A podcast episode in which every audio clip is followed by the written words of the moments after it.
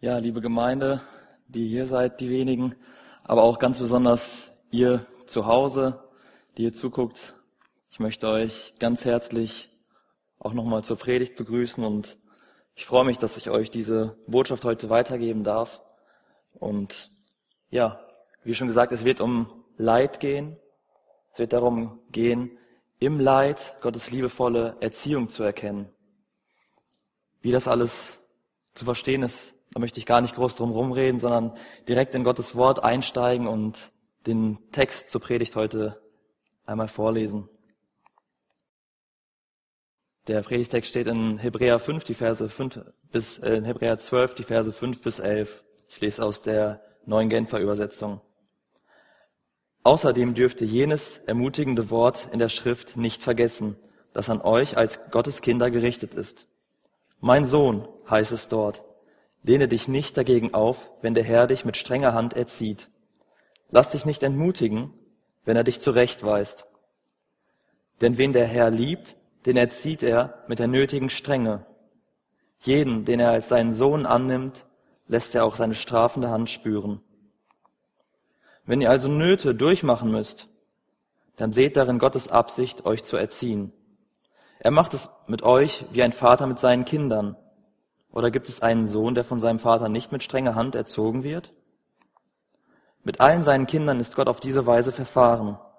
Wenn er euch nicht erziehen würde, würde das heißen, dass ihr gar nicht seine rechtmäßigen Kinder seid. Und überlegt euch auch Folgendes. Unsere leiblichen Väter haben uns mit der nötigen Strenge erzogen und wir hatten Respekt vor ihnen. Müssen wir uns da nicht noch viel mehr vor dem, noch, müssen wir uns da nicht äh, noch viel mehr dem Vater unterordnen, der allen Wesen Geist und Leben gibt? Denn sich ihm unterzuordnen bedeutet wahres Leben. Unsere leiblichen Väter haben uns nur eine verhältnismäßig kurze Zeit erzogen, und zwar so, wie es ihren Vorstellungen entsprach.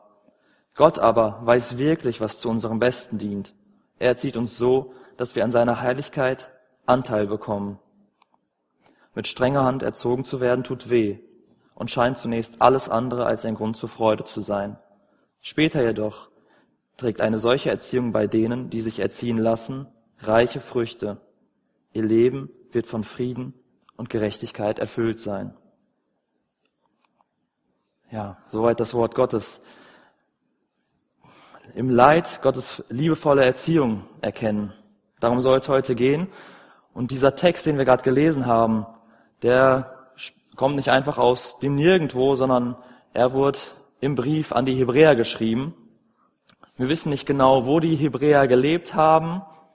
Man weiß eigentlich sehr wenig über die Hebräer, aber eins weiß man ganz sicher aus diesem Brief heraus, dass die Hebräer Leid zu erleben hatten. Leid zu ertragen hatten, nämlich Verfolgung. Die Hebräer wurden verfolgt aufgrund des Glaubens, weil sie sich zu Jesus Christus bekannt haben wurden sie damals im Römischen Reich verfolgt. Das Christentum galt nämlich damals noch als Sekte, als etwas Neues. Im Römischen Reich war zum Beispiel das Judentum bekannt, das gab es schon länger. Und da, wo jetzt auf einmal Christen aktiv waren, wurde das als Unruhestiftung wahrgenommen und Christen wurden verfolgt. Und diese Hebräer standen ja unter Druck, den Glauben aufzugeben. Und sie waren drauf und dran, alles, woran sie geglaubt haben, diese rettende Botschaft von Jesus Christus aufzugeben, um nicht mehr verfolgt zu werden und wollten dann sozusagen wieder zum Judentum zurückkehren, sich wieder Gesetze auferlegen, damit sie nicht mehr als Christen gelten, sondern auch als Juden wahrgenommen werden könnten. Sie hatten Leid in Form von Verfolgung bis hin zum Tod, dass Menschen sie verfolgt haben, ihnen gedroht haben, sie zu töten. Und dieser Text spricht hier zu uns auch von Nöten. Wenn ihr also Nöte durchmachen müsst, dann seht darin Gottes Absicht, euch zu erziehen. Also den Hebräern wird hier gesagt, wenn ihr Nöte durchmachen müsst, wenn ihr Nöte durchmachen müsst. Und das Interessante ist, hier geht es nicht nur um Verfolgung. Dieser Text spricht an dieser Stelle ganz allgemein von Nöten, von ungewollten Umständen, von Prüfungen. Man kann sich das vorstellen, was uns so an Nöten im Alltag begegnet. Mangel an Geld, Krankheiten, vielleicht ein kaputtes Auto, eine schlaflose Nacht. Ja, an manchen Stellen auch vielleicht die eigene Unfähigkeit, etwas zu tun, was man doch so gerne tun würde. Stress mit dem Chef, auf Arbeit. Eben alle Bereiche, wo man sich Sorgen vielleicht um sich selbst machen muss. Da gibt's viele Bereiche und gerade aktuell ein Thema, das uns vielleicht allen zur Not betrifft, ist die Situation um Corona, wo sich manche vielleicht verstärkt Sorgen machen, krank zu werden, wo sich andere Sorgen machen, ja, dass sie stark eingeschränkt werden. Dieses Thema ist uns allen als Not bekannt. Ich denke, wenn, wenn ich jetzt ein paar Nöte aufgezeigt habe, ist uns schon innerlich bewusst geworden, was so uns gerade beschäftigt, was bei uns vielleicht gerade eine Not ist oder in der Vergangenheit immer wieder eine Not war. Und dieser Text möchte uns diese Nöte zeigen als etwas, woran wir Gottes Erziehung erkennen sollen. Diese Nöte, und diesen Blick möchten wir heute in diesen Text schauen, sind dazu da, dass wir sehen, Gott möchte uns erziehen. Und in dieser Stelle wird Gott mit einem Vater verglichen. Ein Vater, der seine Kinder erzieht. In dieser Vater-Sohn-Beziehung steht. Und deswegen werden wir heute in der Predigt ähm, uns vier Punkte anschauen, die ich in diesem Text entdeckt habe. Und zwar werden wir uns einmal anschauen, was das für eine geniale Botschaft ist, dass Gott überhaupt unser Vater sein möchte. Dann werden wir uns damit beschäftigen, wie sich dann ein Sohn gegenüber dem Vater verhält. Wie verhält sich ein Sohn gegenüber dem Vater? Wir wollen Gott als liebevollen Vater erkennen und auch Gottes Absicht, den Grund des Leidens erkennen. Wir starten also, es ist eine gute Botschaft, dass Gott unser Vater sein möchte. Gott möchte unser Vater sein und er möchte uns erziehen. Und vielleicht fragen wir uns, warum muss er das denn unbedingt machen? Warum hat er es denn nötig, dass wir erzogen werden? Muss das überhaupt gemacht werden? Vor allem, wie es steht, mit strenger Hand oder wie Willi äh, vorhin aus einer anderen Übersetzung vorgelesen hat, dass er uns züchtigen will. Das klingt sehr negativ. Warum muss das sein? Und wir haben den Vers 8 gelesen, weil es steht, wenn er euch nicht erziehen würde, würden wir gar nicht seine rechtmäßigen Kinder sein. Das heißt, wer in der Beziehung zum Vater steht, da gehört auch die Erziehung dazu. Und warum das genau so ist, das wird im Laufe der Predigt hoffentlich deutlich werden. Da, wo wir erzogen werden, ist es ein Zeichen dessen, dass wir Gottes rechtmäßige Kinder sind, dass wir wirklich zu ihm gehören, dass wir wirklich in dieser Vater-Sohn-Beziehung stehen.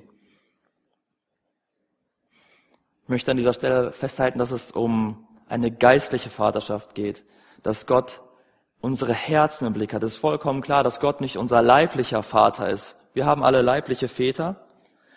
Gott geht es mit dieser Erziehung um unsere Herzen, um unser Inneres und um sein Recht auf Erziehung an unseren Herzen. Vielleicht hat Gott dieses Recht auf Erziehung an deinem Herzen noch nicht. Die Frage ist, wer hat es dann? Wer hat das Recht auf Erziehung in deinem Herzen? Und da ist die Bibel ganz klar. Wenn Gott dieses Recht nicht hat, dann lesen wir hier, und dieser Vers ist mir, oder diese Stelle ist mir gerade so ins Gesicht gesprungen, als ich die Predigt vorbereitet habe. Aus Epheser 2, die Verse 1b und 2 zunächst. Ihr wart nämlich tot. Tot aufgrund der Verfehlungen und Sünden, die euer früheres Leben bestimmten. Ihr hattet euch den Maßstäben dieser Welt gerichtet und wart dem gefolgt, der über die Mächte der unsichtbaren Welt zwischen Himmel und Erde herrscht. Jenem Geist, der bis heute in denen am Werk ist, die nicht bereit sind, Gott zu gehorchen.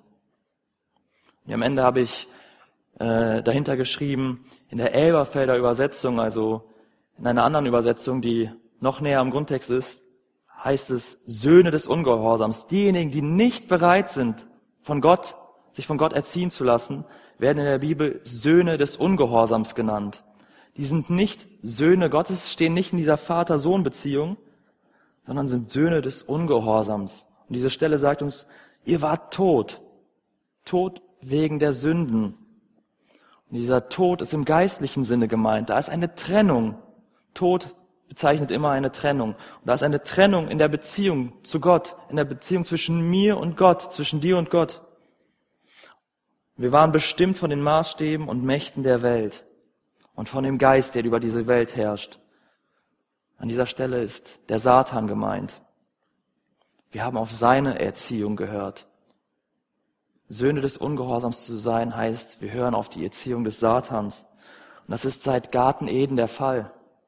Im Garten Eden haben, haben wir Menschen begonnen, auf die Erziehung des Satans zu hören, nämlich auf den Ungehorsam. Wo Gott nämlich gesagt hat, ich möchte, dass ihr diese eine Frucht nicht esst. Das ist das Gebot, das ich euch gebe, diese eine Frucht nicht zu essen. Und wo Adam letztendlich doch von der Frucht isst und damit eigentlich ausdrückt, ich will selber bestimmen, was gut und richtig ist. Ich will selbst sein wie Gott, indem ich entscheide, das darf ich und das nicht, das ist gut für mich und das nicht. Indem dieser erste Ungehorsam gegenüber unserem Schöpfer hervorkam. Wir fragen uns, warum ist dieser Ungehorsam gegenüber unserem Schöpfer schlimm? Warum ist das etwas Schlimmes? Ja, Gott hat den Menschen gemacht. Gott hat den Menschen gemacht und weil er uns gemacht hat, darf er auch bestimmen, wie wir leben sollen. Gott hat das ganze Universum, in dem wir leben, durch bloße Worte in die Existenz gerufen, hat dem Universum einen Sinn gegeben ohne ihn gäbe es uns überhaupt nicht. Ohne ihn gäbe es nichts. Vielleicht stellen wir uns die Frage, wo waren du und ich? Wo waren wir, als diese Erde erschaffen wurde? Uns gab es noch nicht. Wir waren, wenn, dann nur ein Gedanke Gottes, dass er uns mal schaffen will. Aber die Bibel verrät den Grund, warum Gott geschaffen hat. Ja, Gott brauchte nichts. Gott war vollkommen zufrieden in sich selbst. Gott hatte perfekte Gemeinschaft in Ewigkeit mit sich selbst als dreieiniger Gott, als Vater, Sohn und Heiliger Geist. Er war nicht alleine und hat deswegen geschaffen, weil er jemanden brauchte. Er hatte sich selbst als Gegenüber, als perfektes Gegenüber. Er hat uns letztendlich geschaffen, um von uns verherrlicht zu werden. Und gegenüber diesem Gott ja, hörte Adam lieber auf den Ungehorsam, hörte er lieber auf die Erziehung des Satans.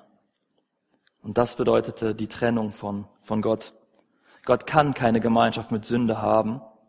Gott kann nicht darüber hinwegsehen, dass er nicht verherrlicht wird, wenn er uns doch zu seiner Verherrlichung geschaffen hat. Und Adam musste diese Gemeinschaft mit Gott, den Garten Eden, verlassen. Er wurde geistlich tot. Er wurde getrennt von Gott. Und das ist seitdem unser Zustand. Seitdem ist unser Zustand, dass wir von uns aus tot sind, dass wir keine Beziehung zu Gott haben. Und das, dann kam auch dieser, aus diesem Grund kam auch der Fluch der Sünde über diese Welt. Leid und Krankheiten, all das, was negativ ist, war von Gott ursprünglich nicht für uns als seine Geschöpfe gedacht. Aber da, wo wir uns ihm abgewendet haben, kam dieser Fluch über uns. Und wir haben uns von Gott entfernt und können ihn auch nicht mehr richtig von uns aus wahrnehmen, weil wir keine Beziehung zu ihm haben. Und wie dieses Leben ähm, ja ohne die Beziehung zu Gott aussieht, lesen wir weiter, wenn wir in der Stelle weiterlesen, die ich gerade schon angefangen habe. Wir alle haben früher so geliebt, äh, so gelebt. Wir ließen uns von den Begierden unserer eigenen Natur leiten und taten, wozu unsere selbstsüchtigen Gedanken uns drängten. So wie wir unserem Wesen nach waren, hatten wir genau wie alle anderen nichts verdient als Gottes Zorn. Das Leben ohne diese Beziehung zu Gott, da wo man selbstbestimmt sein möchte, da wo man sich um sich selbst dreht, dass man selbst das bekommt, was man möchte und selbst entscheidet, was gut und richtig ist, das endet darin, dass wir als Konsequenz dessen Gottes Zorn ernten da wo Gottes Wille und wozu er uns geschaffen hat, keine Rolle in unserem Leben spielt, da stehen wir unter dem Zorn unseres heiligen Schöpfers. Er hat uns geschaffen, dass wir ihn verherrlichen. Und wir verherrlichen uns selbst, obwohl wir nur Geschöpfe sind, obwohl wir nicht Gott sind. Deswegen ist unsere natürliche Stellung vor Gott, dass wir unter Gottes Zorn stehen. Weil wir eben nicht auf seinen Willen achten, sondern selbstbestimmt sein wollen. Und das sagt die Bibel ganz klar, egal wie lange man Mitglied in einer Kirche ist, egal was man für Menschen Gutes getan hat, egal was man scheinbar Gutes für Gott getan hat, unser Wesen ist überhaupt nicht fähig für diese Beziehung zu Gott. Wir sind geistlich tot. Von uns aus sind wir, wie dies, diese Stelle gerade gesagt hat, Söhne des Ungehorsams. Und das ist erstmal eine ernüchternde Botschaft. Das zeigt uns nämlich, wo wir wirklich stehen. Aber ich habe eine weitere Stelle in der Vorbereitung ähm, einfach ins Herz gelegt bekommen und möchte euch die auch einmal zeigen aus Galater 3, die Verse 26 und 27. Ihr seid also Söhne und Töchter Gottes, weil ihr an Jesus Christus glaubt und mit ihm verbunden seid. Denn ihr alle, die ihr auf Christus getauft worden seid, habt ein neues Gewand angezogen, Christus selbst. Und das ist diese gute Botschaft für alle, die an Jesus Christus glauben. Ihr seid Gottes Söhne und Töchter. Wir haben diese Beziehung zu Gott als seine Kinder, aber nicht aus uns selbst heraus, weil wir geistlich tot sind. Wir können gar nichts bringen. Wir können nicht sagen, hier, das habe ich getan, damit ich in diese Beziehung kommen konnte. Nein, wir sind tot. Wir haben Christus angezogen, sagt dieser Text.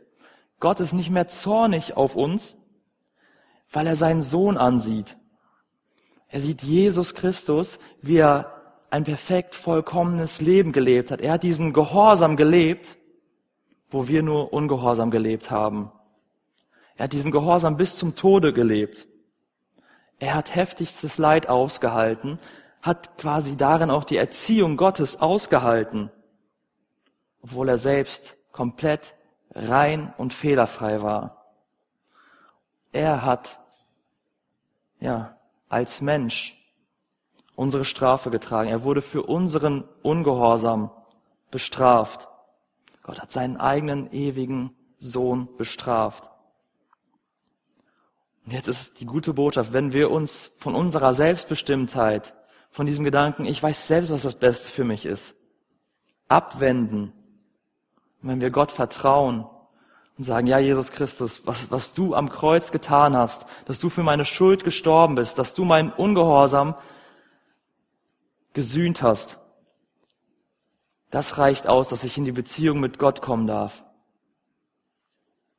Das ist der Glaube. Das ist das, was uns Christ werden lässt. Es ist nichts, wo wir uns abrackern können. Wir können uns nicht in diese Beziehung hineinkaufen. Wir können nicht sagen, ich habe ja vielleicht ein Prozent gekauft. Es ist komplett Gnade.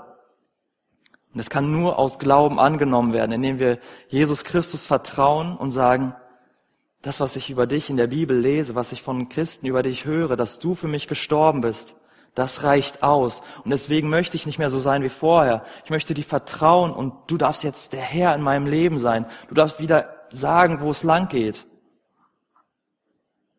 Dann kriegen wir ein neues Gewand angezogen, wie dieser Text sagt. Dann kriegen wir wie eine neue Kleidung übergestülpt, wo Gott uns ansieht wie seine Söhne und Töchter. Gott sieht unsere Sünde nicht mehr, weil wir mit Jesu Blut überströmt wurden und gereinigt wurden. Er sieht uns jetzt als seinen geliebten Sohn. Wenn er uns ansieht, sieht er seinen geliebten Sohn. Und vielleicht fragt ihr euch auch, warum tut er das überhaupt?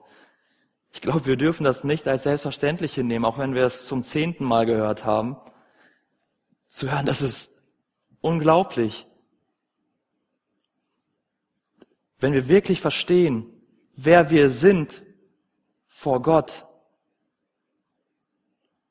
und wie heilig er ist, was uns eigentlich treffen würde, nämlich sein Zorn, und dass er überhaupt nicht nötig hätte, uns zu vergeben, dann erkennen wir, dass es pure Gnade ist und dass es wirklich die beste Botschaft ist. Vor diesem Schöpfer, der uns gemacht hat, damit wir Gemeinschaft mit ihm haben, von dem wir uns abgewendet haben, trotzdem wieder die Beziehung ermöglicht zu haben, aus purer Barmherzigkeit und Gnade, weil er uns liebt. Und jetzt zu erkennen, dieser liebevolle Gott möchte unser Vater sein, möchte uns erziehen, möchte uns wieder auf den richtigen Weg bringen. Wow. Ich hoffe, wir lernen zu begreifen, was das für eine heftig gute Botschaft für unser Leben ist. Ich möchte an dieser Stelle festhalten, dass wenn das Leid als Erziehung kommt, dass es keine Strafe ist. Das ist keine Strafe für etwas, was wir getan haben. Wenn Leid kommt, kommt das aus der Erziehung heraus. Wir können überhaupt erzogen werden, weil wir Gottes Söhne sind. Und das hat er möglich gemacht durch Jesus Christus. Er hat die Strafe schon getragen. Das heißt, wenn dir Leid widerfährt, ist das keine Strafe. Die Strafe hat Jesus Christus schon getragen. Leid ist eine Erziehung, um auf den richtigen Weg zu bringen. Und das macht Gott als dieser liebevolle Vater, der sich so aufgeopfert hat für uns. Und wir fragen uns, wie verhalten wir uns dann als Sohn? Wie verhalten wir uns als Tochter gegenüber Gott, wenn er dieser Vater ist? Da lesen wir die Verse 5 und 6. Außerdem dürft ihr jenes ermutigende Wort in der Schrift nicht vergessen, das an euch als Gottes Kinder gerichtet ist. Mein Sohn, heißt es dort, lehne dich nicht dagegen auf, wenn der Herr dich mit strenger Hand erzieht. Lass dich nicht entmutigen, wenn er dich zurechtweist.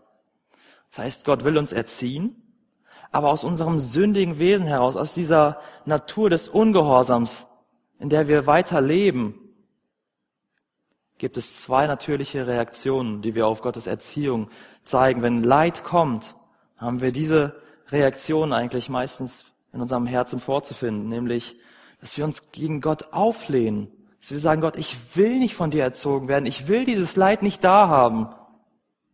Und dann fragen wir uns Dinge wie, warum, warum lässt du das überhaupt zu, Gott? Was, wie, wie kannst du dir das überhaupt erlauben? Und ich glaube, wir alle kennen diese Gedanken in schwierigen Zeiten, vielleicht manchmal nachts in schwierigen Zeiten, wo wir dann mit Gott ringen und denken, Gott, ich will nicht, dass du so bist, ich will nicht, dass du das zulässt, ich verstehe es nicht. Und wo wir uns dagegen auflehnen und das nicht wahrhaben wollen. Oder wir lassen uns entmutigen und sehen dieses Leid und diese harten Umstände, die auf uns zukommen und wenden uns von Gott ab, kappen die Kommunikation, sagen, mit dir rede ich nicht, Gott. Wenn du so bist, dann will ich mit dir eigentlich gar nichts zu tun haben. Ich glaube, diese Gedanken kennen wir alle, weil wir letztendlich unzufrieden mit Gottes Wesen sind. Wir wollen nicht diesen Gott haben, der so etwas zulässt. Das zeigt letztendlich, dass wir Gottes Wesen noch nicht gut genug begriffen haben. Wir haben Gott noch nicht gut genug kennengelernt, wie er ist. Ich möchte das mit einem Beispiel verdeutlichen. Wenn ein Kind ständig nicht auf das hört, was seine Eltern ihm sagen, wenn ein Kind beispielsweise sein Zimmer aufräumen soll, sagt, räum das auf. Das Kind sagt nein, stellt sich quer. Wenn ein Kind nur mal kommen soll zu den Eltern, das Kind sagt nein. Und das ist in jedem Bereich so, wo, die Eltern irgendwas sagen, das Kind sagt dauerhaft nein. Was sagt das über das Vertrauen des Kindes zu den Eltern aus? Letztendlich ist da kein Vertrauen da. Was sagt es über Gott aus, wenn wir auf die Erziehung Gottes mit Ablehnung reagieren, wenn wir von Gott erzogen werden wollen und wir einfach nur dauerhaft von allen Seiten mit Ablehnung reagieren? Was sagt das über unser Vertrauen zu Gott aus? Und wir fragen uns, wie kommt es jetzt zu einer richtigen Haltung gegenüber Gott? Wie kommt es zu dieser Beziehung, in der wir eigentlich mit Gott stehen sollten, in dieser Erziehung? Wie nehme ich die Erziehung Gottes an? Auch wenn sie hart ist. Und die Antwort ist vielleicht einfacher, als wir das erwarten würden. Die Annahme kommt letztendlich da, wo man sich Gottes Wort unterordnet.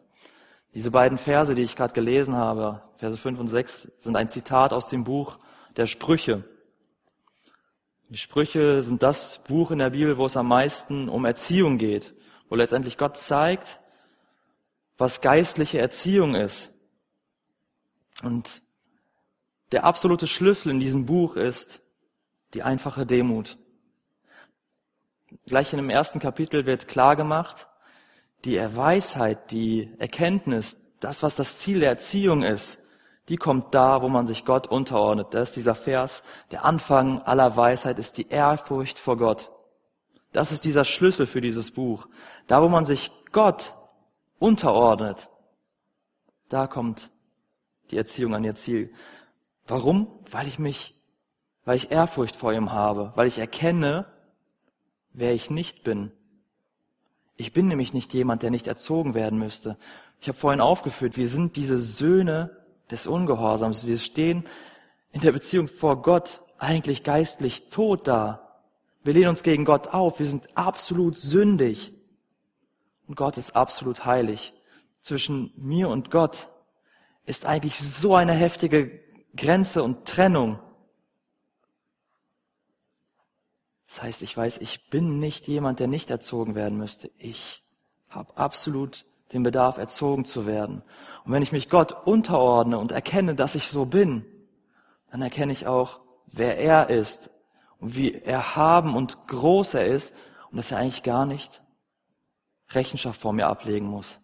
Dass eigentlich, dass er eigentlich gar nicht nötig hat, mir irgendwie zu erklären, warum er Leid in mein Leben lässt.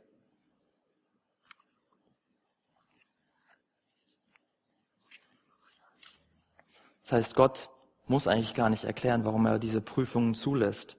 Die Frage, wie kann ich das annehmen, dass Gott mich erzieht, ist ehrlich gesagt eigentlich unangebracht. Die Frage wäre, die wir uns eigentlich öfter stellen sollten, ist, wie kann ich das nicht annehmen von ihm? Wenn er es ist, der das zulässt, wenn ich wirklich erkenne, wer er ist, wie kann ich es von ihm nicht annehmen?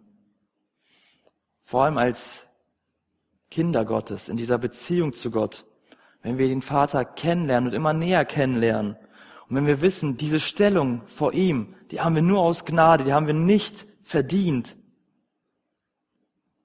dann dürfen wir in diesem Prozess wachsen, immer mehr die Erziehung Gottes anzunehmen. Und ich weiß, dass es ein harter Prozess sein kann und ich weiß, dass es ja ein sehr seelsorgerlicher Prozess sein kann, der auch Zeit in Anspruch nimmt. Ich möchte hiermit nicht sagen, dass wenn man das einmal verstanden hat, alles glatt laufen wird und dass man Gottes Erziehung, jedes Leid sofort gerne annimmt und sagt, wow, super, dass ich das gerade erfahren darf. Nein, es ist ein Prozess, in den Gott uns nehmen möchte, wo wir erkennen sollen, oh, er ist ein liebender Vater, er tut das, weil ich sein Kind bin. Aber letztendlich möchte ich es annehmen, weil ich weiß, wer er ist und dass er eigentlich gar nichts zu erklären hat. Und ich hoffe, in uns entsteht dieser Wunsch zu erkennen, was Gott für ein liebevoller Vater ist. Deswegen möchte ich zum dritten Punkt kommen, Gott als liebenden Vater erkennen. Und dieser Punkt mag für manche von uns ein recht heikles, heikles Thema sein, weil wir alle leiblich gesehen unterschiedliche Väter hatten. Wir haben unterschiedliche Väter und wenn wir über Gott als Vater nachdenken, dann kommt immer wieder das Bild unseres leiblichen Vaters in den Sinn. Und ich weiß nicht, wie dein Vater für dich war. Ob du überhaupt einen Vater hattest?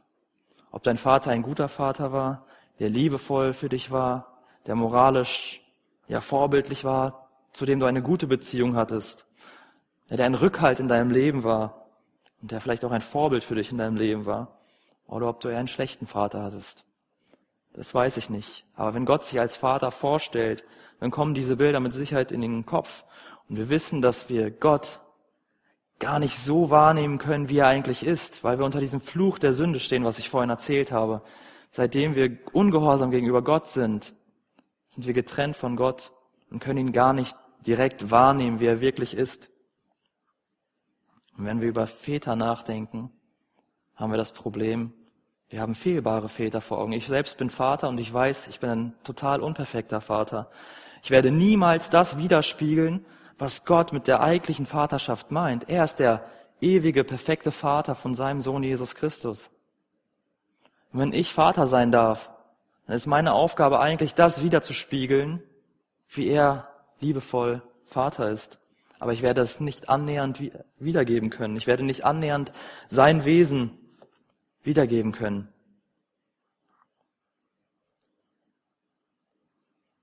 Aber wenn wir über Gott als Vater nachdenken, müssen wir uns von Gottes Wort korrigieren lassen.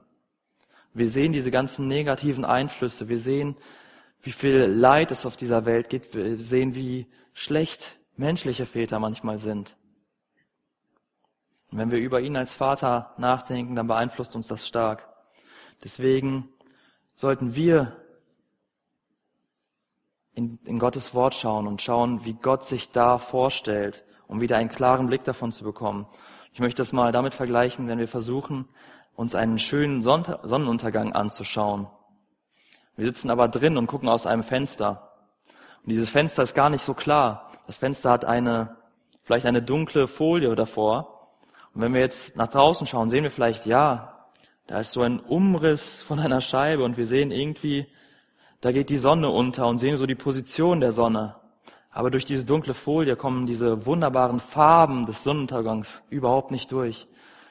Dann können wir Gottes Wort in die Hand nehmen, um Gottes Wesen zu erkennen, wie er wirklich ist. Und dann vielleicht damit, bildlich gesprochen, ein bisschen diese Folie abknibbeln und ein bisschen dahinter schauen und sehen, wie dieses schöne Licht vom Sonnenuntergang in den Raum hineinfällt und wir denken, wow, das habe ich die ganze Zeit angeschaut und nicht wahrgenommen. So schön sieht das eigentlich aus. Und genauso ist es Gott wahrzunehmen, ein Stück dieser Folie abzuknebeln und zu sehen, wow, was für eine Herrlichkeit er hat. Und das können wir nur tun, indem wir in sein Wort schauen und dem vertrauen. Das möchte ich mit euch einmal beispielhaft machen, nämlich genau in unserem Vers. Wir haben hier gelesen, wenn ihr Nöte durchmachen müsst. Und dieser, dieser Begriff Nöte durchmachen ist der gleiche Begriff, der steht nochmal ein paar Verse vorher, nicht in unserem Predigtext, nur wenige Verse davor. Da steht, wenn ihr also in der Gefahr steht, müde zu werden, dann denkt an Jesus. Wie sehr wurde er von sündigen Menschen angefeindet und wie geduldig hat er alles ertragen. Also hier wird davon gesprochen, dass Jesus Christus angefeindet wurde und etwas ertragen musste. Wenn man den Kontext genauer versteht, weiß man, hier geht es um den Kreuzestod, hier geht es um die ja, Auspeitschung Jesu, hier geht es darum, was Jesus erlitten hat, als er für mich gestorben ist, als er für mich, für meinen Ungehorsam gestorben ist. Das hat er ertragen. Und ich habe dieses Wort ertragen hier fett gemacht, weil es der gleiche Begriff ist, den wir gerade gelesen haben, Nöte durchmachen. Das heißt, wenn wir von Gott aufgefordert werden, Nöte durchzumachen, dann sagt uns das Gott mit den gleichen Worten, mit denen er selbst in Form von Jesus Christus und seinen Kreuzestod ertragen hat für uns. Das heißt, wenn Gott uns erziehen möchte, dann hat er im Blick, dass es die gleichen Nöte sind, die er selbst schon durchgemacht hat. Er kennt Leid. Er ist, Jesus Christus hat Leid ertragen und er ist für seine Feinde gestorben, hat Gottes Zorn für uns ertragen, ohne jegliche Gegenleistung, ohne dass wir irgendwas dazu schon beigetragen hätten. Und diese, dieser Kreuzestod, das ist der Dreh- und Angelpunkt der ganzen Bibel dass Gott der Vater nicht mit ansehen kann, wie seine Geschöpfe verloren gehen. Er hat seine Stellung im Himmel aufgegeben in Jesus Christus und ist aufopfernd auf diese Erde gekommen. Und wenn wir das betrachten, dann sehen wir Gottes Vaterliebe. Das ist echte Vaterliebe. Und das darf nicht spurlos an uns vorbeigehen. Da müssen wir jetzt die Bibel aufschlagen, diese Folie abknibbeln und sehen, wow, das ist Gottes Wesen, das hat er für uns ertragen, dieser, dieser Vater ist er. Und das müssen wir uns lernen, selbst zu predigen, selbst unseren von der Sünde beeinflussten Verstand ja korrigieren und sehen, ja, wenn ich das Kreuz in der Bibel erkenne, wenn ich sehe, wer Gott ist, was er für mich getan hat, dann weiß ich, das ist wirklich ein liebender Vater. Egal was ich für einen Vater habe, egal was ich hier wahrnehme, das ist Gott, das hat er für mich getan. Und das wird zur Folge haben, dass wenn wir uns diesem Vater unterordnen, dann werden wir wahres Leben finden, sagt der Text, den wir heute gelesen haben. Dann werden wir wahres Leben finden, weil Gott wirklich weiß, was uns zum Besten dient. Gott weiß wirklich, was uns zum Besten dient. Im Garten Eden gab es die Auflehnung von Adam und er war ungehorsam, weil er dachte, er weiß besser, was ihm gut dient, was für ihn gut ist. Und er wurde von Gott getrennt. Wir lesen hier vom wahren Leben, da wo wir in diese Beziehung mit Jesus Christus gehen, wo wir in die Beziehung mit Gott gehen, da bekommen wir wahres Leben. Das heißt, dieser Gehorsam, diese Unterordnung hat als Effekt, dass wir diese Beziehung kennenlernen, diese Schönheit Gottes. Glaube kann man nicht aus der Distanz leben. Man muss sich schon auf Gott einlassen, um zu sehen, wer er ist. Um dieses wahre Leben, wozu wir geschaffen sind, diese Beziehung kennenzulernen. Dann werden wir unseren Schöpfer, der uns gemacht hat, der weiß, wozu wir da sind, was wir brauchen, persönlich kennenlernen. Weil unsere Selbstbestimmung, die kommt letztendlich nicht ans Ziel. Da, wo wir dem nachlaufen, wo wir denken, das tut uns gut und mit Gott will ich gerade gar nichts zu tun haben, da kommen wir nicht ans Ziel. Das sehen wir nicht nur im Garten Eden, das sehen wir auch in unserem persönlichen Leben immer wieder. Wir kommen nicht ans Ziel. Unsere Zufriedenheit wird nicht gestillt. Weil wir letztendlich dazu geschaffen sind, ihn zu suchen, weil er selbst das ist, was uns am besten dient. Und da, wo wir uns mit ihm beschäftigen, diese Beziehung mit ihm suchen, werden wir ihn als liebenden Vater erkennen. Ich möchte abschließend darüber sprechen, was Gottes Absicht mit dem Leid letztendlich ist. Und ich gebe gerne nach wie vor zu, dass diese Verbindung schwierig ist, diese, einerseits diese harte Erziehung, dieses harte Leid im Leben wahrzunehmen diese Nöte zu erkennen, die wir durchmachen und zu verstehen, dass damit Gottes Liebe verbunden sein soll. Weil keiner möchte diese harten Umstände haben. Auch wir als Christen nicht. Wir möchten das nicht. Wir brauchen uns da nichts vormachen, dass wir sagen, yo, komm, komm her, Leid, ich möchte dich gerne aushalten. Da, wo wir mit Krankheit, Verlust von lieben Menschen konfrontiert werden oder sogar wie die Hebräer mit Verfolgungen konfrontiert werden, da redet dieser Text das nicht schön, das ist und bleibt hart. Aber Gott möchte uns zeigen, welche Absicht er damit verfolgt in diesem Text. Gott möchte diesem Leid einen Sinn verleihen. Er hat diesem Leid einen Sinn verliehen. Dieses Leiden, was wir aushalten, ist nicht sinnlos, das ist nicht nutzlos, das ist nicht, ja, einfach, um uns zu peinigen. Und dieser Sinn im Leiden ist in diesem Text ein zweifacher. Zum einen ist der Sinn dahinter, dass wir Anteil haben an Gottes Heiligkeit und zum anderen in der Freude, in der eigenen Freude wachsen. An Gottes Heiligkeit Anteil haben. Moment mal. Das möchte ich einmal hier aufzeigen. Das sind ähm, die beiden Stellen, aus denen ich das nehme. An seiner Heiligkeit Anteil haben, das ist noch in Vers 10 und dass wir aber auch die Freude erleben. An Gottes An äh, Heiligkeit Anteil zu haben, heißt, dass unser altes Wesen, unsere alte sündige Natur, die muss Stück für Stück der Herrschaft Gottes übergeben werden. Gottes Ziel ist es, dass wir durch Nöte erkennen, wo wir noch selbstbestimmt leben, nämlich da, wo wir uns auflehnen gegen Gottes Erziehung, zeigt Gott uns eigentlich auf, hey, guck mal, du bist noch so selbstbeherrscht, du hast noch so sehr im Sinn, dass du, es dir so gut wie möglich und dass alles sich um dich dreht. Wo wir das aufgeben und im Herzen Platz machen für seinen Geist, damit sein Wesen in uns kommt, da bekommen wir Anteil an seiner Herrlichkeit. Weil Gottes Erziehung möchte letztendlich, dass wir ihn in unser Herz aufnehmen und dass wir gezeigt bekommen, wo wir noch zu korrigieren sind. Gottes Liebe zögert nicht, uns zu korrigieren. Liebe wird von uns Menschen nämlich ganz oft sehr krumm wiedergegeben, wo wir Freundschaften sehen, wo einfach nur gesagt wird, ich sag dir, was toll an dir ist, was okay bei dir ist, damit man sich letztendlich gut fühlt. Es gibt einfach nur Bestätigung. Und wo es nicht so ist, wird das als lieblos wahrgenommen.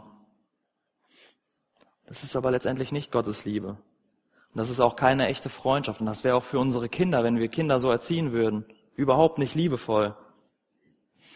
Ich würde das einmal mit einem Bild vergleichen, dass ein Vater gerade mit seinen Kindern im Zimmer sitzt und die beiden Kinder spielen. Und dann würde auf einmal das eine Kind beim Spielen anfangen, das andere Kind zu schlagen. Und das Kind, das das Kind schlägt, andere Kind schlägt, hätte richtig viel Spaß dabei und würde so richtig herzhaft lachen, während das das andere Kind schlägt. Der Vater, der dann da sitzen würde und sich für dieses Kind freuen würde und sagt, wow, wie toll, dass du so viel Spaß hast, ich hab dich ja so lieb. Das wäre kein liebevoller Vater. Ein liebevoller Vater würde eingreifen. Und das ist auch Gottes Liebe. Gottes Liebe greift ein. Da, wo wir unserem eigenen Tun, unserer eigenen Natur und diesem sündigen Wesen überlassen werden, ist es eher ein Zeichen dafür, nicht erzogen zu werden. Das ist das Schlimmste, was uns passi passieren kann. Gott möchte, dass wir durch dieses Leid Anteil an seiner Heiligkeit haben, sein Wesen bekommen. Und das ist anders als Erziehung, die wir kennen. Erziehung, die wir kennen, ist, ah, wir nehmen etwas Negatives wahr und versuchen das dann wieder gerade zu biegen. Gottes Erziehung ist anders. Gott erzieht im Vorhinein und Gott erzieht wirklich an der Quelle, wo das Böse herkommt, nämlich diese schlechten Taten, die wir in der Erziehung wahrnehmen, kommen alle aus unserem Herzen, weil unser Herz schlecht ist. Gott erzieht direkt an unserem Herzen und möchte durch Leid, durch negative Umstände unser Herz verändern und möchte, dass wir das ausräumen und uns ihm unterordnen und ihm Platz geben, dass wir in der Heiligkeit wachsen und von innen heraus verändert werden. Er möchte letztendlich mit seinem Wesen in uns einziehen und auch in diesem Erziehungsprozess Gemeinschaft mit uns haben. Aber wir lesen in diesem Text auch, dass Leiden zum Wachstum dient, zu, letztendlich zur eigenen Freude. Warum zum Wachstum? Weil es hier um Früchte geht. Diese Erziehung, die Gott an uns hat, tut, soll reiche Früchte hervorbringen, nämlich Frieden und Gerechtigkeit. Und diese Früchte sind die Belohnung für unser andauerndes Wachstum, da wo wir Leid, diesen Prozess des Leidens immer wieder ertragen, da werden wir wachsen. Und dieser Text sagt, jetzt gerade tut es weh, er gibt zu, ja, das ist gerade alles andere als schön, später jedoch. Das heißt, es gibt Momente, wo es nicht schön ist, wo es weh tut und wo es keinen Grund zur Freude gibt, aber später jedoch gibt es Frieden.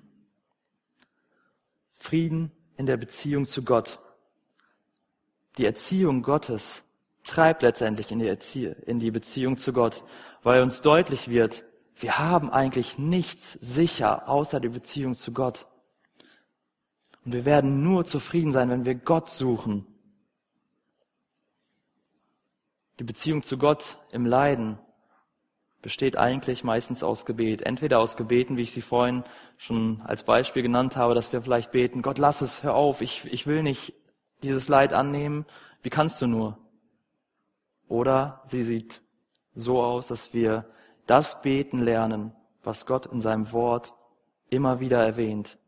Vater unser, dein Wille geschehe, dein Reich komme, wie Jesus selbst im Garten Gethsemane betet wenn du willst, dann lass diesen Kelch an mir vorübergehen, aber letztendlich dein Wille geschehe. Dass wir im Leid erkennen, ja, okay, Gott kann Leid wegnehmen. Das sei, äh, sei jetzt nicht äh, gesagt, dass Gott nicht Leid wegnehmen will und kann. Aber dass wir diese Option immer vor Augen haben, Gott kann uns auch durch dieses Leid erziehen wollen. Und dass wir sagen, okay, was dir jetzt wichtig ist, das soll geschehen. Wenn dieses Leid dazu dienen soll, dass ich wachse, ja, dann soll dein Wille auch geschehen. Und dann kommt es zu diesem Frieden, der hier beschrieben wird. Dann kommt es zu diesem Frieden, nämlich Frieden heißt, zwischen zwei Parteien ist alles okay. Ja, Gott, du bist irgendwie anders, als ich das ursprünglich wollte, aber ich bin damit okay, weil ich erkenne, wer du wirklich bist. Ja, Gott, zwischen uns ist alles okay, weil ich erkenne, ich brauche nur dich. Ich bin dir jetzt nahe. Ich habe jetzt diese Gemeinschaft mit dir. Und gerade im Leid wird die Gemeinschaft wachsen, weil wir erkennen, hey, dafür wurde ich geschaffen. Ich wurde nicht geschaffen, ein möglichst leichtes Leben zu haben. Ich wurde geschaffen, diese Beziehung mit Gott zu haben. Und egal, was uns genommen wird, dass wir wirklich diese Beziehung mit Gott vor Augen haben. Und abschließend möchte ich eigentlich sagen, dass dieser ganze Text geradezu nach Hiob schreit. Wenn wir diese Geschichte von Hiob aus der Bibel kennen, wie dieser Mann leidet, wie Gott ihm seinen Reichtum nehmen lässt, seine Familie nehmen lässt, seine Gesundheit nehmen lässt und auch sein Ansehen vor seinen Freunden nehmen lässt. Und Hiob letztendlich darauf reagiert und sagt, der Herr hat's gegeben, der Herr hat's genommen, gepriesen sei der Name des Herrn.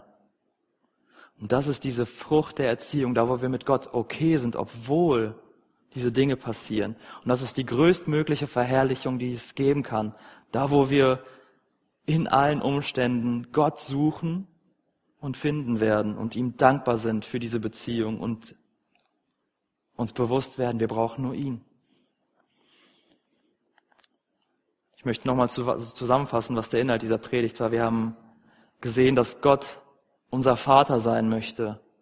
Wir haben gesehen, wer wir eigentlich sind, dass wir eigentlich gar kein Recht hätten auf diese Beziehung. Wir haben gelesen, wie man sich als Sohn verhalten kann, dass man sich auflehnen kann gegen Gott oder dass man eben in der Unterordnung annehmen kann, was Gott für uns mit dem Leid vorhat.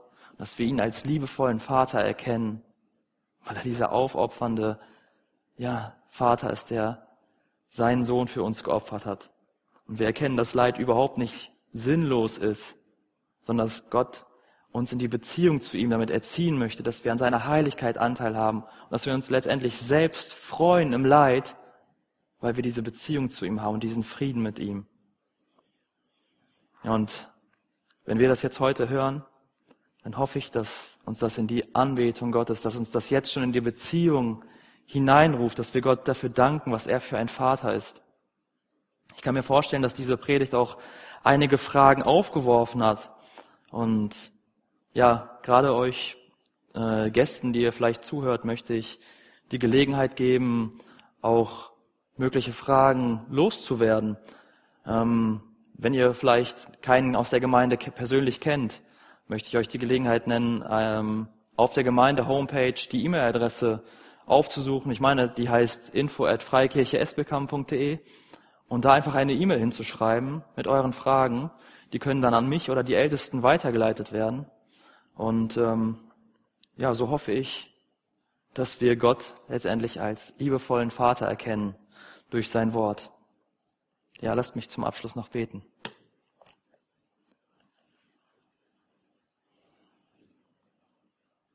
Herr Jesus, es ist eigentlich unglaublich, dass wir diese Beziehung zu dir haben. Herr, du hast das alles möglich gemacht, obwohl, wir das eigentlich gar nicht verdient hätten. Ich danke dir dafür, dass ich erkennen darf, dass ich als dein Geschöpf dafür gemacht bin, diese Beziehung mit dir zu haben. Ich möchte dich bitten, dass ich, ja, die Erziehung, die dazugehört, auch annehmen lerne. Dass ich immer wieder von deinem Wort beeinflusst werde und wir alle beeinflusst werden, ja, dich dann so wahrzunehmen, wie du wirklich bist und in deiner Liebe, die du am Kreuz bewiesen hast. Herr, ich danke dir dafür, dass dein Wort so ehrlich ist und dass es auch Leid nicht ausklammert und dass du dazu auch Antworten geben kannst. Herr, ich möchte dich bitten, dass ähm, wir dich auch als Vater erkennen, da wo dieses Leid sehr weh tut und da wo wir manche Fragen immer noch nicht beantwortet haben. Danke, Herr, dass du diese Beziehung mit uns suchst und dass du, ja, diese Nähe auch ermöglichen willst. Amen.